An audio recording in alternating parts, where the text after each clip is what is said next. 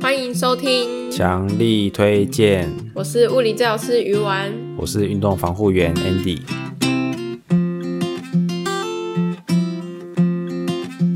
大家好久不见，很久不见，新年快乐！新年快乐！我们上一次有发现那个我们上传 podcast 的时间啊，是一个半月前了。越来越久了，嗯，中间发生很多事情，对对，包含 Andy 老师生病了。对，对，所以呢，他需要花一点时间康复。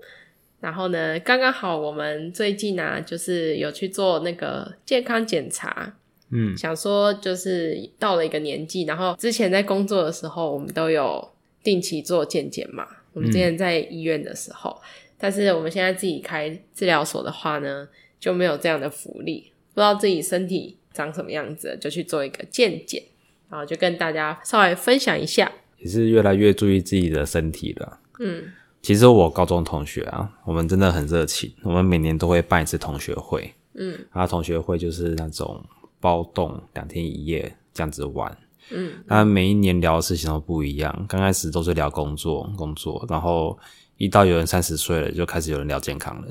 对，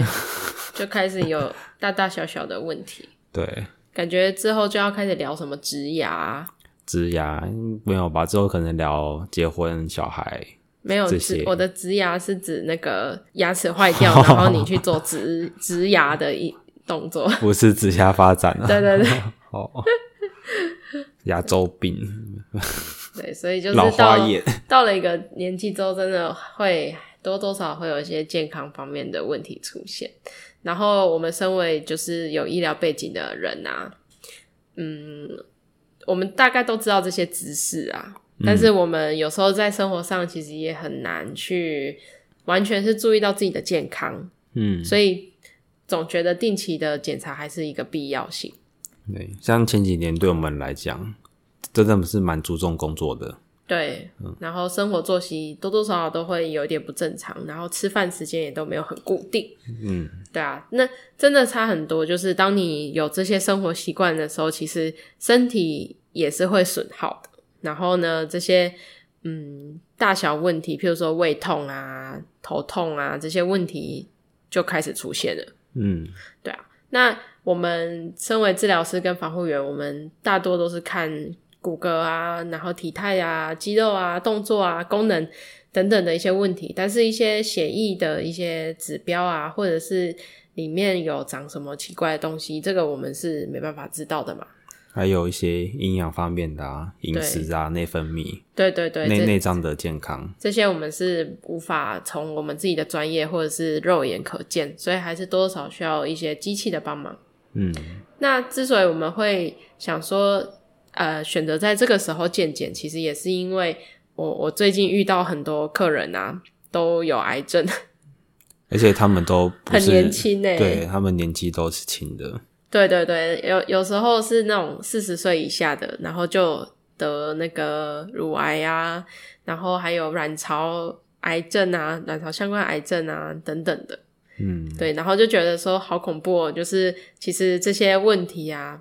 没有离自己很远，感觉都是在身边。对，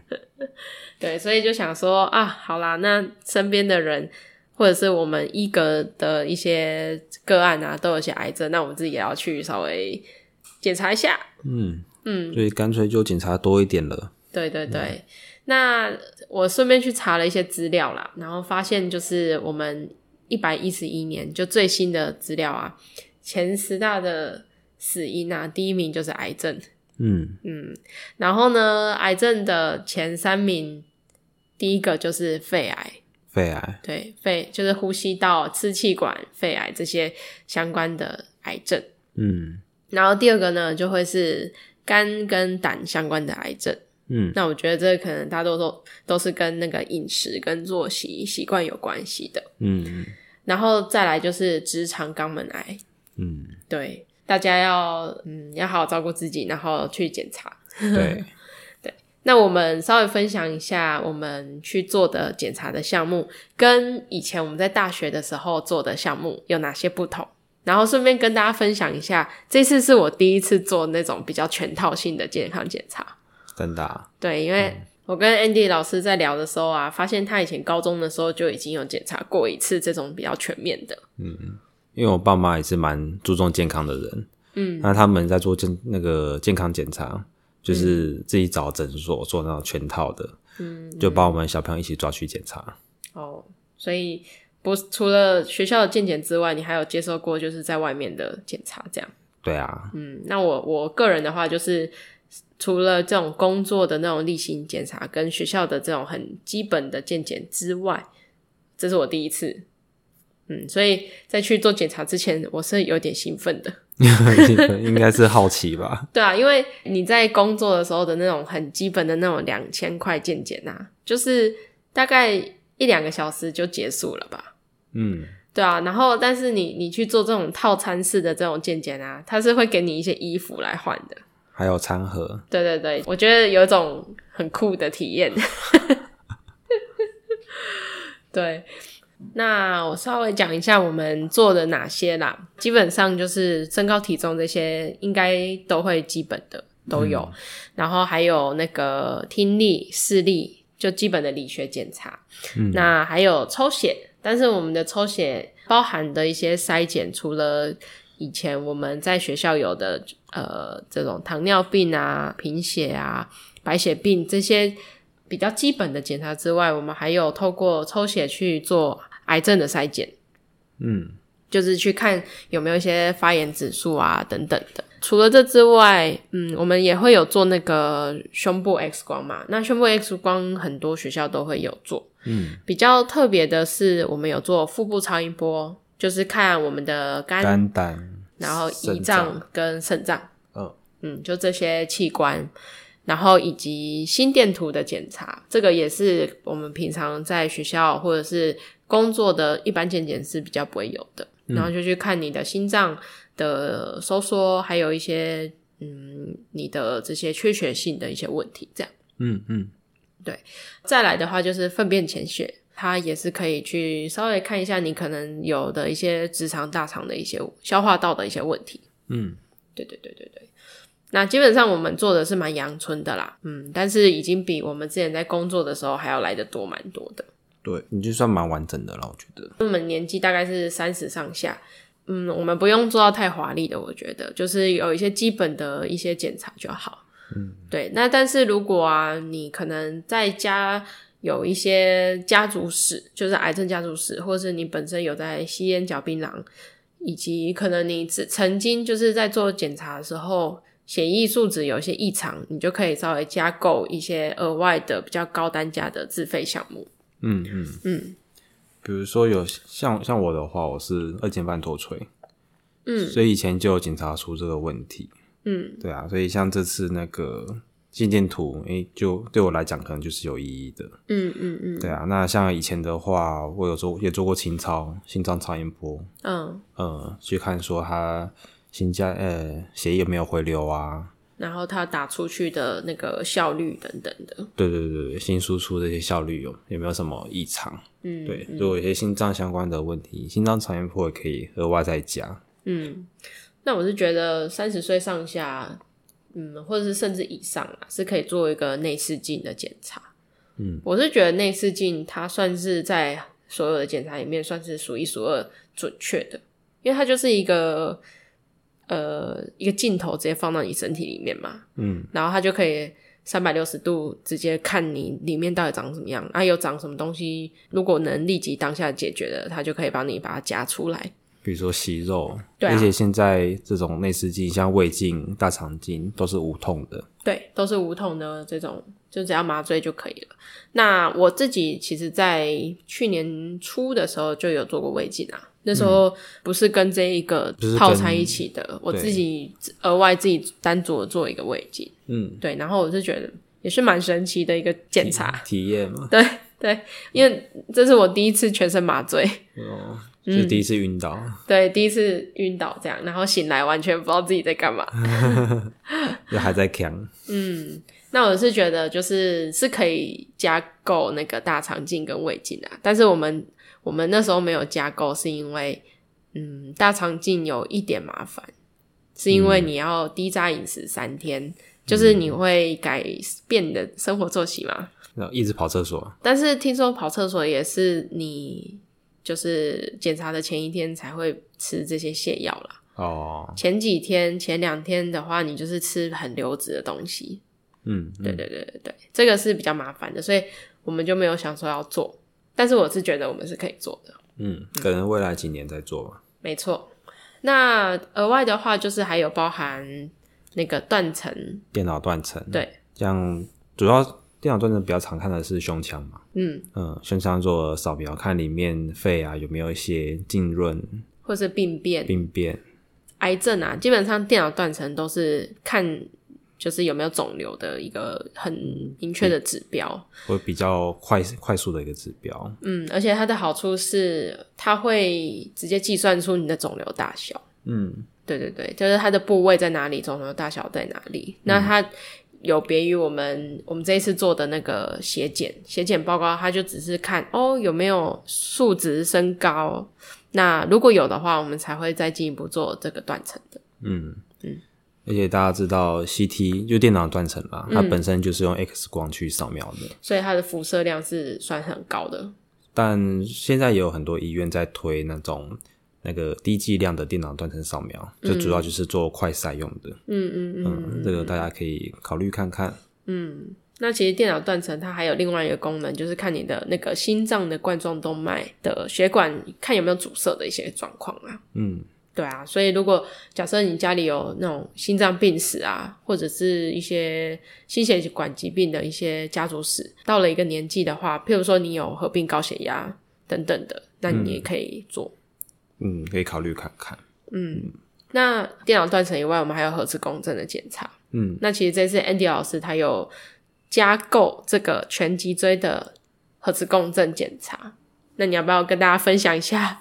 因哦为我超好奇的，我脊椎长怎么样啊？你你是第一次做电脑断层吗？呃， 核磁共振核磁啊？其实也不是诶、我以前小时候有做嗯过，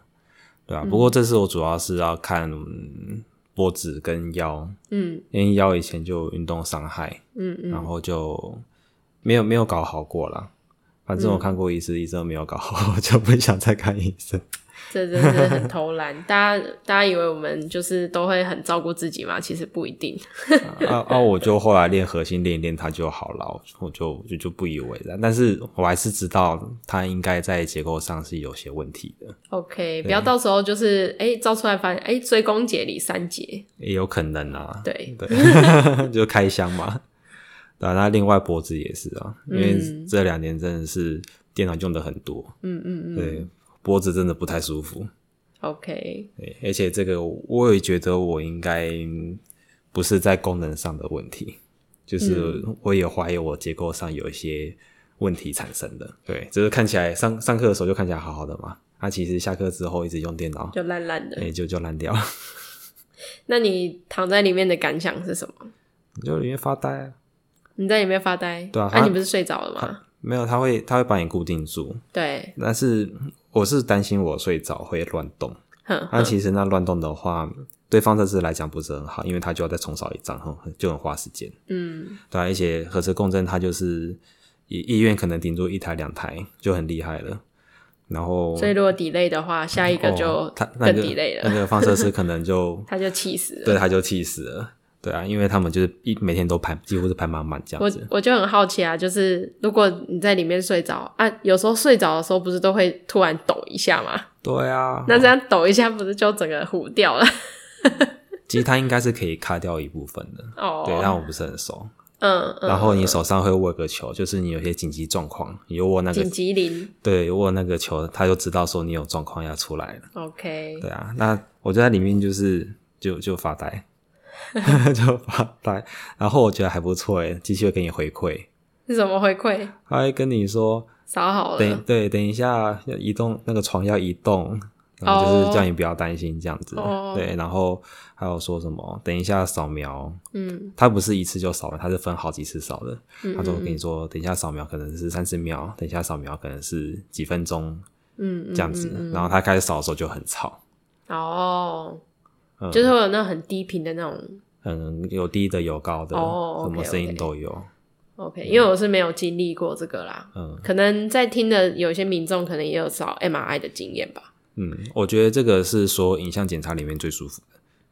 怎么说它？也你可以就躺在那里嘛，就躺在那边啊，然后他还给你被子盖，可是因为里躺面很着冷，可是有时候有些人躺着那个头没有垫东西会很不舒服哎、欸然后然后有时候像你的脊椎扫描至至少四十分钟哎、欸嗯，就是躺，对啊，就固定在那边，对啊，都然不能后动习惯那种侧躺的人，然后你就要一直正躺四十分钟，很很非常煎熬嗯哎、欸如果是我，我觉得超煎熬的，然后又在那边发呆，又不能划手机，对，但在做之前呢、他们一定要问你说你有没有那个幽闭恐惧症。嗯，对，因为里面真的是蛮密闭空间的的感觉 OK 它是它是它不是密闭，嗯，但是你的脸跟机器很近。哦哦嗯哦，他就是给你很像塞到一个箱子里面，对，那以前我们有带一些选手去做啊，那选手就很壮嘛，很大只，他们很怕做那个，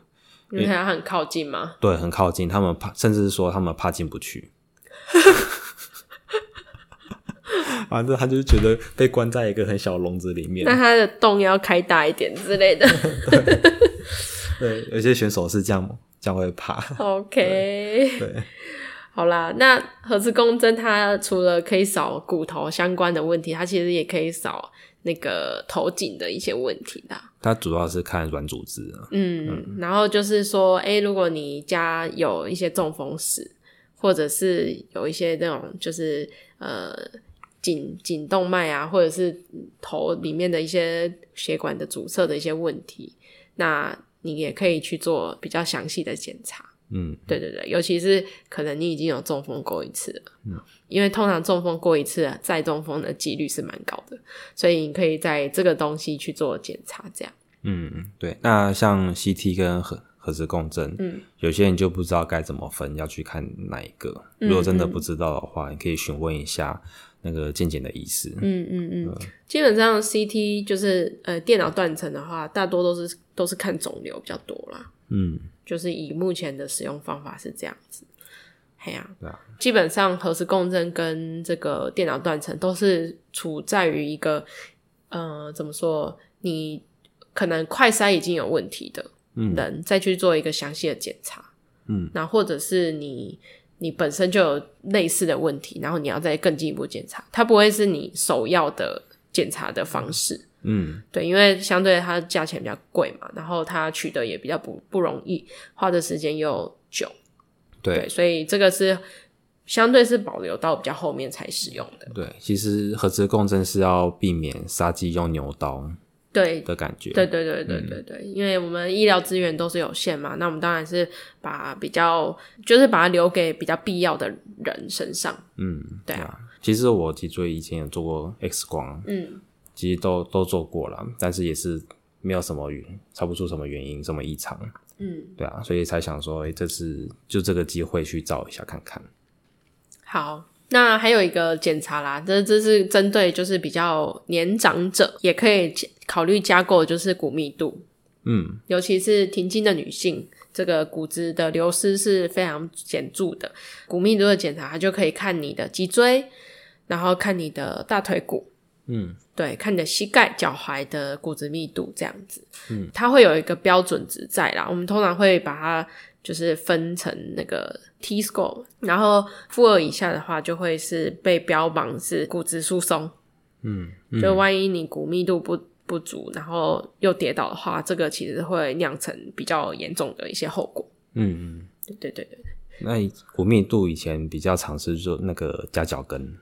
嗯嗯，夹脚跟的。那脚跟是因为我们平常都站着或走路，嗯，脚跟理论上应该是骨密比较高的，而且比较好测量区域，嗯，所以通常测量脚跟，那是比较简单的这个快简易版啊，对，算快筛的感觉。嗯，它现在比较精确的是叫 DEXA，对 DEXA，嗯，它就是啊它全是身 X 光啦，对，也是 X 光，就是扫你全身。嗯，那它好像可以看你的肌肉量跟脂肪量，嗯嗯嗯，但是我们主要看的是骨质密度，有点像是很高端的那个 in body， 比 InBody 更准。嗯嗯嗯，对，但是主要看骨密啦，像刚刚提到你你讲那些，不过还要更精确的是，它连脊椎哪一节都可以去看。对对，像通常他们会扫那个第一节腰椎到第五节腰椎，还有那个股骨头，对，股骨头，然后膝盖，嗯，，对，然后脚踝、脚跟的这个骨密，就是它会把你的那个数值跟你的同龄的人去做相比，哦那就是会有一个长长模模的概念。对，对对对，那因为我之前有看过，就是呃我的个案的一个骨密报告，然后他是在嗯林口长庚做的，对，然后我是觉得他写的就蛮完善的，嗯，我觉得他的报告对民众来讲可能会太复杂，会对嗯会有它一数点字复很杂，多，嗯所以我觉得就是，要么你就是回诊，然后请医生帮你做解释，不然你就是呃，请就身边有医疗专业知识的人去帮你做解释，这样。嗯，嗯好，那这个这些都其实我们刚刚讲了很多啊，就是内视镜啊、超音心脏超音波啊、断层扫描啊，然后核磁共振跟骨密度 DEXA，、这些都是健康检查。你去做套餐的时候可以加价的一个，就是比较高端的检查。我之前有上网查资料啦，就是说，哎、三十岁以上的民众啊，你可以开始做你人生的第一次大健检。嗯三十岁到四十岁以上，建议是每两年做一次。嗯这种大健检。呃，五十岁加的，那建议是你每一年都做。嗯那七六七十岁以上的，是建议你半年一次。嗯就是你年纪越高，当然是你检查频率越高。那我们我们现在是处在这三十岁附近的嘛，所以就想说来做一次人生第一个大健检，这样。对，因为下次同学或有东西可以分享，没错。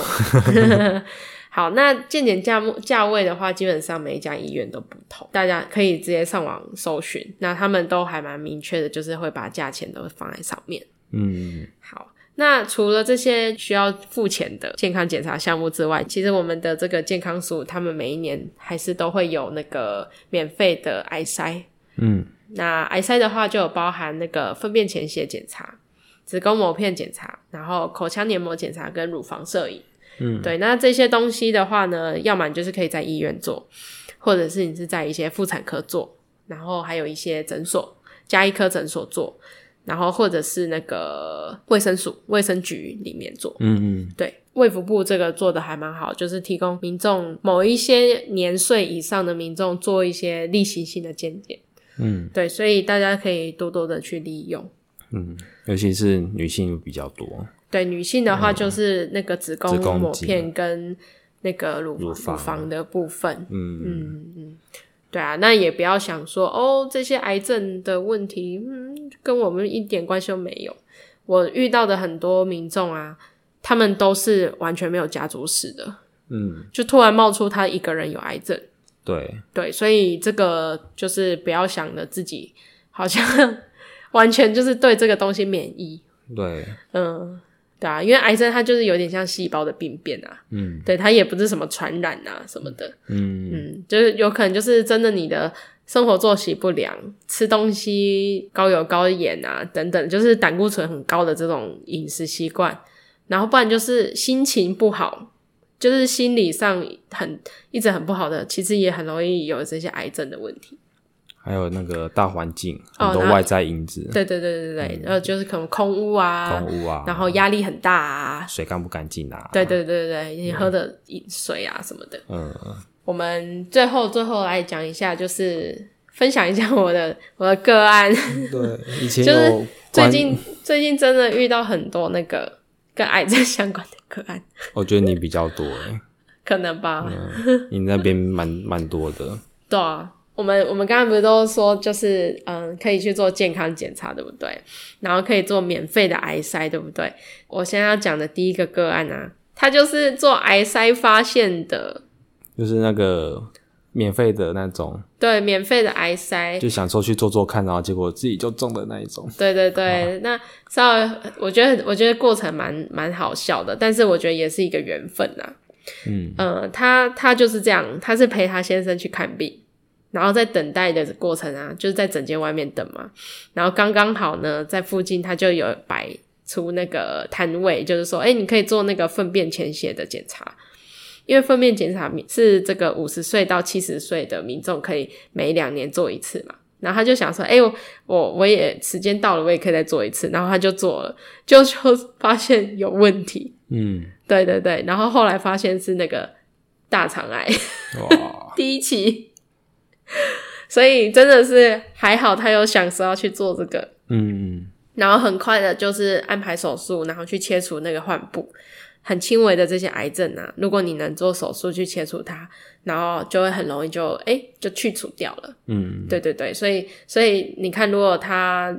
因为他也没有症状嘛，也也没有什么上厕所的一些问题，所以自己本身是不知道的。嗯，那他就是因为凑巧的去做这个粪便潜血检查，然后就发现哦，有有指数超标，对，然后后来就积极的治疗，半年后就基本上是康复了。嗯，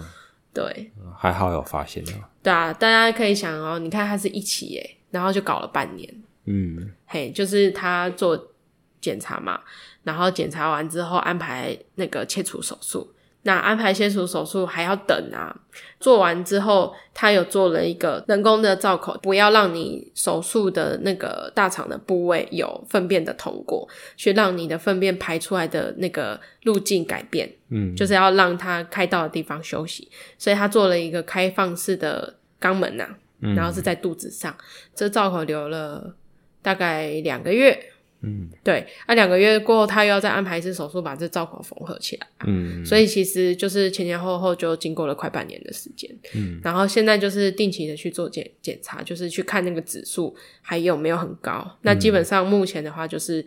都是在正常范围 内，嗯嗯，然后我们有一个另外这个个案，我觉得是很神奇，嗯，对，真的是什么事情都不要不要说没有神明什么的啦，无形的力量，对对，无形的力量啊，反正他故事是这样子，他这男生他其实是十字韧带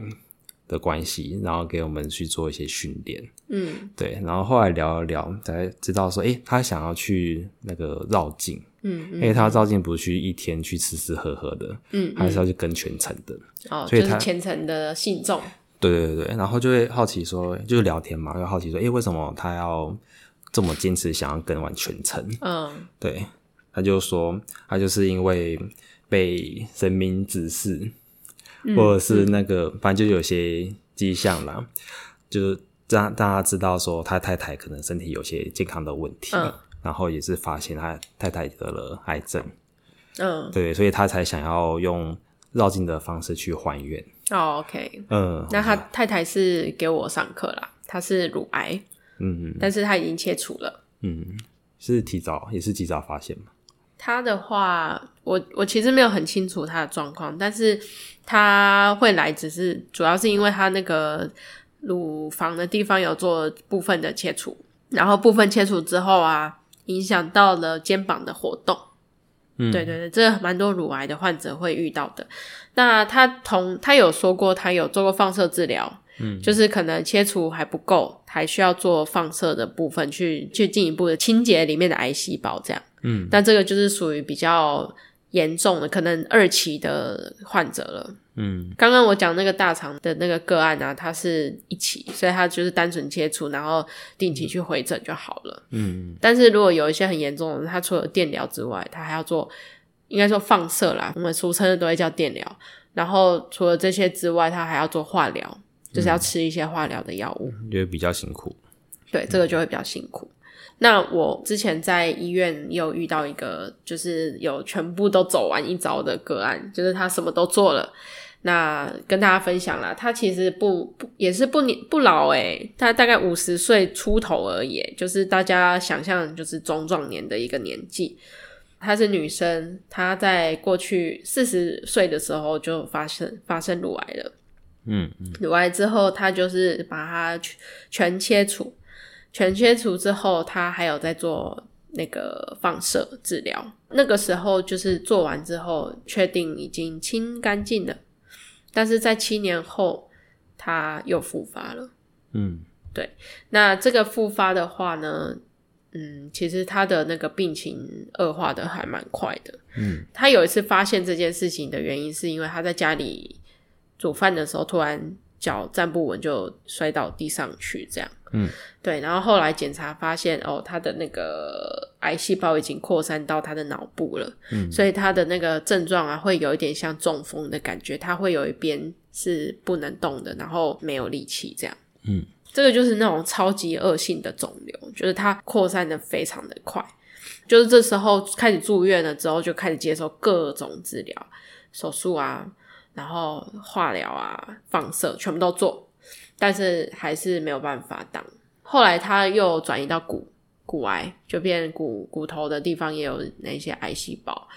然后最后最后让他走掉的原因是他扩散到肺，嗯然后他呼吸就已经是完全无法自主呼吸的一个问状况了。嗯他开始要用氧，然后呢，用氧了之后还不够，他就要用呼吸器。 对，所以就是他光是讲话就很喘，就感觉很像在跑百米的那种很喘的一个问题。对，然后后来他是在这种状况就走掉的。嗯那因为这个个案呢，他是在我手上做复健，嗯，他我们的复健很简单啦，就只是动动手啊，动动脚，让他维持一般正常关节的一些功能，然后让他能坐能站，然后呢可以拿一些水杯这样，对，但是呢照顾他一年多啦，那他其实也很怎么说，很乐观，就是想要打败这个癌，但是因为他实在跑得太快，然后而且他还接受很多那种很新型的那种药物哦。但是那大家也知道，就是当你吃这些化疗的药、打这些化疗的药，你的免疫系统整整个就变得很差。我很少看到有人的状况这么的差。你可以知道，有些人就是他感冒的期间气色很差，对不对？嗯但是他是那种死白的那种脸色，诶，完全没有血色的人。嗯，，对，虽然讲起来很难过啊，但是但是我觉得他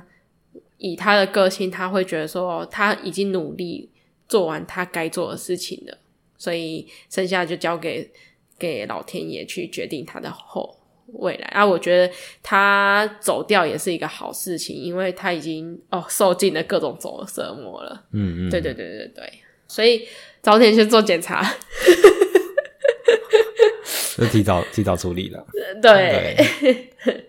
只啊是这个年龄要下修，可能以前觉得是四好五像十四岁五再健十身岁，啊，或者是退休的阿伯阿姆才会有的问题。呃没有，现在三十岁就要了。对啊，我最近真的是很多 case 都是那种四十岁、三十岁就有癌症的。之前有一个个案，他就是我忘记他是什么癌了，但是他小孩才呃一两岁的那种。嗯对，然后就然后你看就很辛苦啊，你你自己还要去做开刀，然后还要去做化疗，然后同时你还有这种很小的婴儿要照顾、欸，对对，所以就是嗯，大家把自己的身体顾好，反正就定期检查啦。嗯尤其是女生子宫颈跟乳房这个部分一定要去做。嗯嗯，对，好，今天我觉得今天跟我们平常会讲的差很多诶、就这不是我们专业了，对，这不是我们这我们只是我们分享只是嗯我们的案例，对，单纯分享然后分享我们的健康检查的经历。经历。对，但我觉得最重要一点是我们想告诉大家，这个健康检查年龄要下修。哦，对，真的，那个 Andy 老师他去他那个高中同学会，那他的高中同学基本上都不是医疗背景的人，对不对？然大多后都工程师其，大部分都嗯是那种就是在科技园区上班的人，对，那真的不是这方面的专业的人，他们对于健康的这种概念其实是很不清楚的。嗯，就是我在他们哦这一群里面是比较接触医疗方面的了，嗯嗯嗯，对健康比较了解的了，嗯所以基本上他们有什么问题都会问我。 嗯，对，啊目前、目前救了一个屁股痛的，像我们这一次去做那个健康检查，我们很早就报道了嘛，因为你是要抽血要空腹，所以大部分的那个来健检的人都是一起进去的。然后我们算是在里面很年轻检查的人，对啊，我们在里面算走很 快的，对我们然后然后那些护理师跟我们讲话都讲 很快，对，因为他不需要慢 慢我讲，们可能都看起来比那些护理师还要小。 哇，嗯，我觉得大家就好好照顾自己，对对，早一天然后请假，然后去做健检这样。对，好啦，我觉得讲超多了，感觉有点悲观诶、感觉好像一定会生病，但其实不是这样啦。就对是提早提早知道嘛，嗯不要说突然杀个你措手不及，哎、有些人会说，哦吼、没健检没事，一健检发现一大堆问题，啊那、不是对，你很有好听过这 吗？种？像抽血啊，啊，你发现哦，你稍微胆固醇有点高，啊，你就稍微调整一下吃的嘛，对啊饮，食就控制嘛，这其实就是好好的事情。这就是健检的目的啊。对啊，你就以是防以防你胆固醇过高，然后你开始什么动脉硬化，还要好吧？ 对啊，提早知道，提早处理啊。没错。好啦，那我们今天就分享一下我们的健检历程。那感谢大家收听，强力推荐，大家拜拜。拜拜。